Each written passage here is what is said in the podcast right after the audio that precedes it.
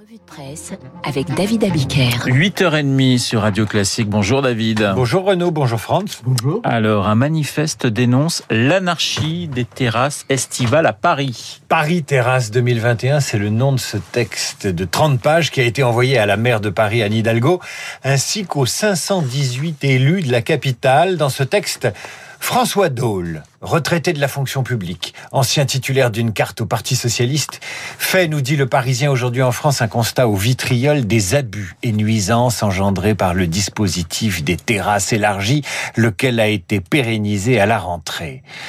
Il pointe ces terrasses de bois bricolées façon paillotte de plage et dresse le palmarès des abus qu'il a consigné dans son manifeste. Arrivent en tête les nuisances sonores, le non-respect de la règle qui interdit la musique au-delà de 22 heures, les installations elles-mêmes qui gênent la circulation des piétons, des poussettes et des personnes handicapées sur les trottoirs, l'occupation de places de livraison.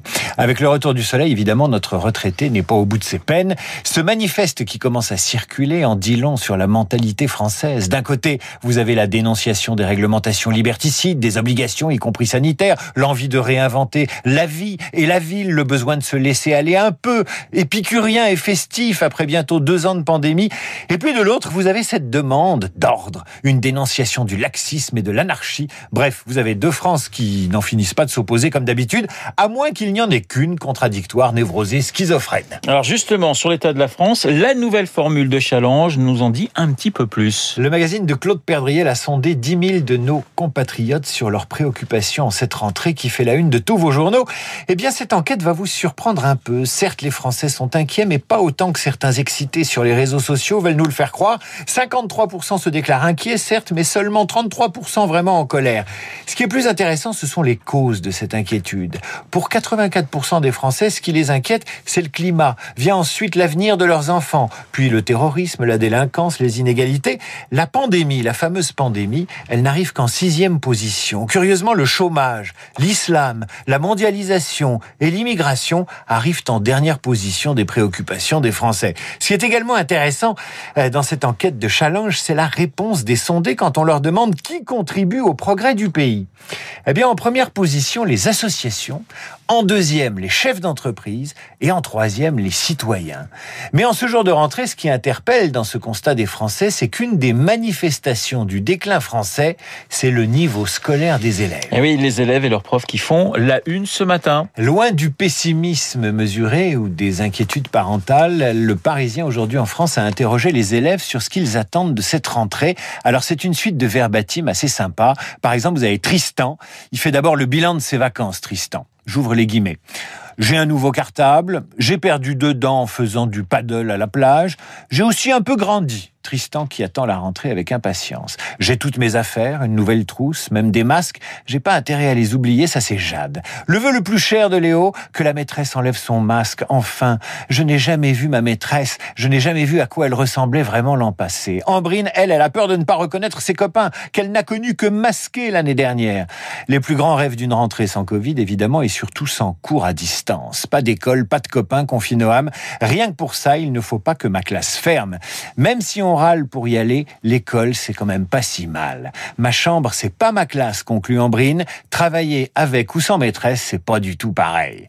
Alors je vais vous dire, ces enfants sont pleins de bon sens et le pire serait de les contaminer avec nos angoisses à nous et d'utiliser leur avenir pour régler nos comptes politiques, ce que nous faisons très largement et très souvent, hélas. Alors dans son édito du Parisien, Ève Roger ose cette question. Et si la rentrée se passait bien? Et pourquoi pas?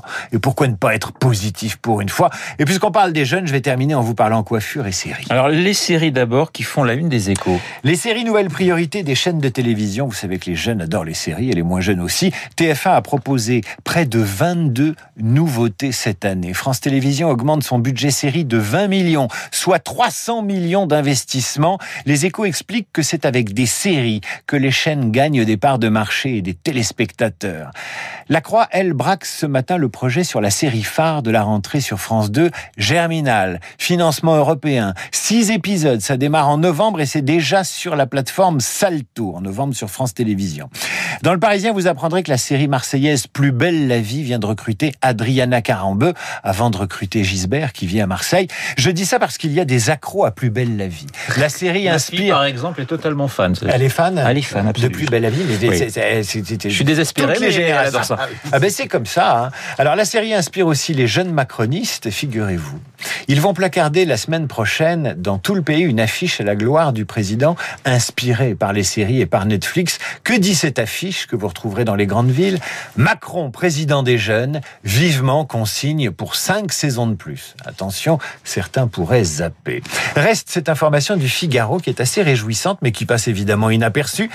Les jeunes s'intéressent à la coiffure. Pendant les confinements, les coiffeurs ont tout fait pour ne pas perdre le lien avec la clientèle. Ça a suscité un regain d'intérêt pour le métier de coiffeur, notamment chez les jeunes qui testaient sur Instagram de nouvelles coupes et de nouvelles colorations. Ça a été euh, le cas chez moi, par exemple. J'ai eu des cheveux violets, euh, des coupes plus ou moins heureuses. L'an dernier, il y a eu 3% de C'est jeunes... pour ça que vous faites de la radio, David. Oui, parce que j'ai. C'est pas moi qui me suis teint les cheveux en violet. Hein. 3% de jeunes en plus inscrits en CAP coiffure euh, l'année dernière, c'est 3% de plus que, la- que l'année d'avant. La nouveauté, c'est que le gouvernement vient de supprimer un arrêté de 92, et là je vous raconte, qui fixait un quota d'apprentis dans les salons. Un salon qui comptait jusqu'à 3 coiffeurs qualifiés ne pouvait accueillir qu'un seul apprenti. Vous imaginez jusqu'où va l'étatisme. Désormais, un salon qui compte deux coiffeurs pourra accueillir quatre apprentis. On progresse.